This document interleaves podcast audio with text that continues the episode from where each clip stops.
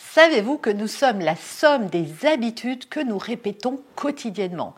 Il y a une habitude qui vous rend malheureux, c'est un dénominateur commun, je le retrouve à chaque fois dans tous mes coachings et j'en ai fait les frais également. Ça vous intéresse? Eh bien c'est parti, on en parle aujourd'hui dans cette nouvelle vidéo. Bonjour et bienvenue sur ce podcast qui va transformer votre vie. Je suis Noémie de Saint-Cernin, je suis coach certifié RNCP, auteur de plusieurs livres best-sellers, conférencière, formatrice en développement personnel et en parentalité, référente pour les médias, entrepreneuse, épouse et maman de trois enfants. Ce podcast, je partage avec vous chaque semaine des outils, des conseils et des clés concrètes pour vous aider à vous libérer de vos blocages, à améliorer vos relations, à mieux gérer vos émotions, à remettre du sens dans votre vie, à retrouver énergie et positivité et bien d'autres choses encore afin d'obtenir la vie qui vous fait rêver. Alors, quelle est cette habitude qui ne peut que vous rendre malheureux? Et comme je vous l'ai dit, c'est quelque chose que je vois à chaque fois. Eh bien, quel que soit ce qui vous rend malheureux aujourd'hui, on a toujours de bonnes raisons d'en vouloir à quelque chose, à quelqu'un, à la vie ou à Dieu sait quoi. On a tous traversé des épreuves. Et en fait, quand quelqu'un nous a rendu malheureux, et là je parle plutôt d'une personne, mais ça peut être aussi vis-à-vis d'une société, eh bien, ce qui vous rend malheureux, et écoutez bien ce que je vais vous dire parce que ça va peut-être pas vous plaire, mais je vous invite à ouvrir grand vos chakras et à essayer d'analyser ce que je vais vous révéler. En fait, ce qui vous rend malheureux, c'est pas ce qui vous est arrivé, ni ce qui vous arrive en ce moment, ni la situation dans laquelle vous êtes. Non, ce n'est pas ça qui vous rend malheureux. Ce qui vous rend malheureux, c'est que vous avez des attentes par rapport à ça. C'est-à-dire que si quelqu'un euh, vous a quitté, vous attendez qu'il vous reconnaisse comme euh, étant quelqu'un de super, etc. Si vos parents vous ont maltraité, vous êtes dans l'attente qu'un jour ils vous disent qu'ils ont été euh, d'odieux parents et que vous étiez une merveille. En fait, on est toujours dans l'attente de quelque chose que l'on n'a pas et qui en plus dépend de quelqu'un d'autre. Et ça, ça ne peut pas vous rendre heureux. Et ça ne vous rendra jamais heureux. Parce que comme ça dépend, comme vous avez remis votre bien-être d'une certaine manière entre les mains de quelqu'un d'autre, vous êtes dépendant. Et vous resterez dépendant de ce que ces personnes feront ou pas de leur bon vouloir.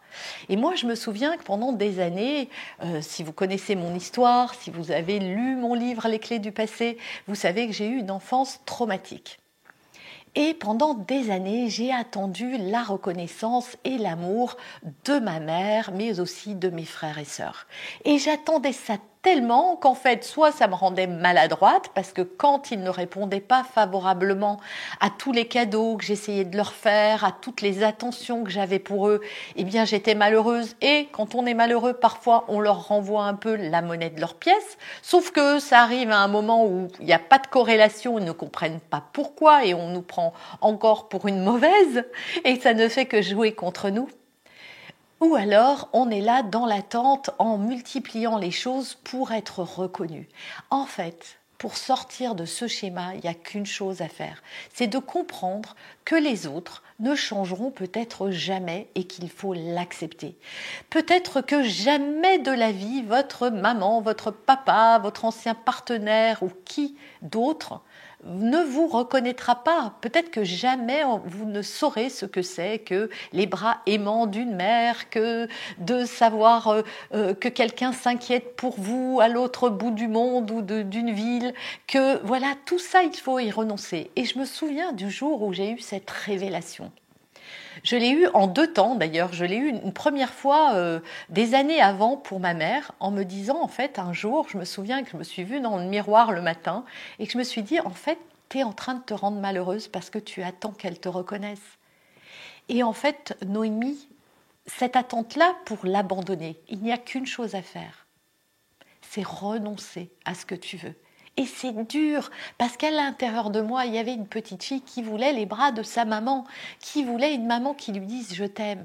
Et un jour, j'ai décidé qu'en fait, eh bien, jamais dans cette vie, je ne saurais ce que c'est que d'avoir une maman qui se soucie de moi, euh, qui s'inquiète de savoir ce que je deviens. Aujourd'hui, ma mère est décédée, paix à son âme, mais je n'ai jamais su ce que c'était. Quand elle me téléphonait, c'était juste pour me parler d'elle pendant des heures et des heures et des heures. Et elle me demandait au début de la conversation si j'allais bien, mais si j'avais dit non, euh, je vais mourir dans trois jours, elle ne m'écoutait pas. Est-ce que c'était une mauvaise personne? Non, c'était juste une personne aux prises avec ses propres démons intérieurs. Et ça, c'est son problème, c'est pas le mien. Et je me souviens que des années après, ça m'a fait pareil avec mes frères et sœurs. Et un jour, on se dit que c'est vrai qu'on a une famille et que c'est dur d'y renoncer. Et je vous dis pas que c'est ce qu'il faut faire, ça dépend du degré de toxicité, pardon, de la relation que vous avez avec eux.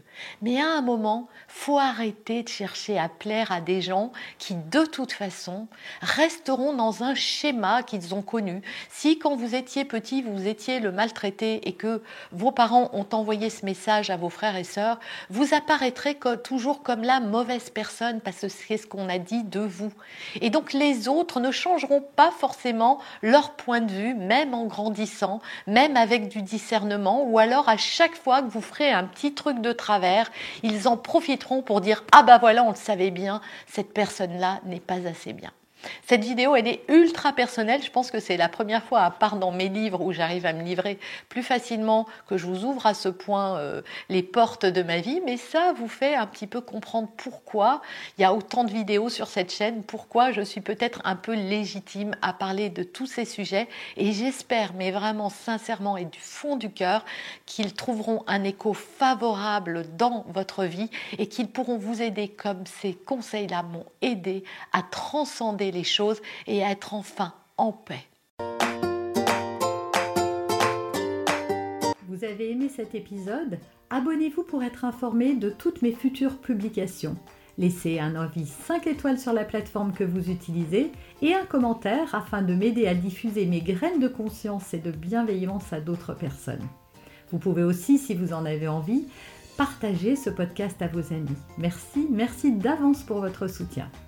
Pour aller plus loin, vous pouvez me retrouver sur ma chaîne YouTube, mon site internet et mes réseaux sociaux. Ils portent mon nom, Noémie de Saint-Cernin.